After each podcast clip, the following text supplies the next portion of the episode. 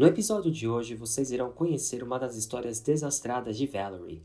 Quando era pequena, uma de suas experiências favoritas era viajar para a casa da avó durante as férias para passar um tempo com seus primos. Since my childhood, my favorite thing ever was when, at the end of the year, my parents and I used to travel to visit my grandmother and my cousins in the countryside.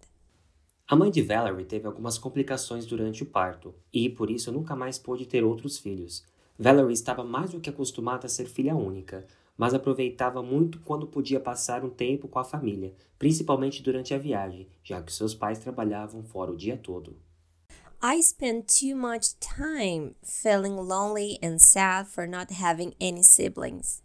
But talking to some friends from school, they told me that being an only child was a gift since I could have all the attention and didn't have to share my toys with anybody else. Valerie tinha um pouco de dificuldade de lidar com os primos, pois realmente não estava acostumada a dividir seus brinquedos ou a atenção de seus avós, mas com o tempo foi se tornando mais maleável. I remember that I was so jealous when I used to see my parents and my grandparents spoiling my young cousins. But as time went by, I learned that we only see each other once a year, so everybody had to enjoy the time we had to spend together. Valerie e seus primos tinham praticamente a mesma idade, então passavam horas e horas brincando juntos. We loved to play board games, skateboard, and watch some scary movies, even knowing that later at night I would be afraid of sleeping alone and I have to share the bed with my cousins. Sometimes Grandpa would take us to go hiking or camping, but planning these kinds of trips was a little bit expensive, so it was something that only happened once in a blue moon. O único problema era que, no interior, fazia muito, muito calor, então as crianças tinham sempre que encontrar uma maneira diferente de se refrescar. There was a special day when it was really hot. On days like that, we used to swim in my grandparents' neighbor's pool, but they were traveling, so we could not break into their house just to do it. That was when we had to improvise. My cousin Alicia had the incredible idea for us to take a hose bath in the garage. As crianças avisaram os pais sobre o plano, mas nenhum dos adultos concordou com a ideia, principalmente porque iriam sair e apenas o avô ficaria para tomar conta de todos eles. But of course, we totally ignored the warning. During Grandpa's nap time, we sneakily grabbed the hose and the washing powder and spread it, water and soap, all over the garage before starting the play. As crianças brincaram por longos cinco minutos antes de dar tudo errado. Alicia and I decided to play as if we were riding a horse.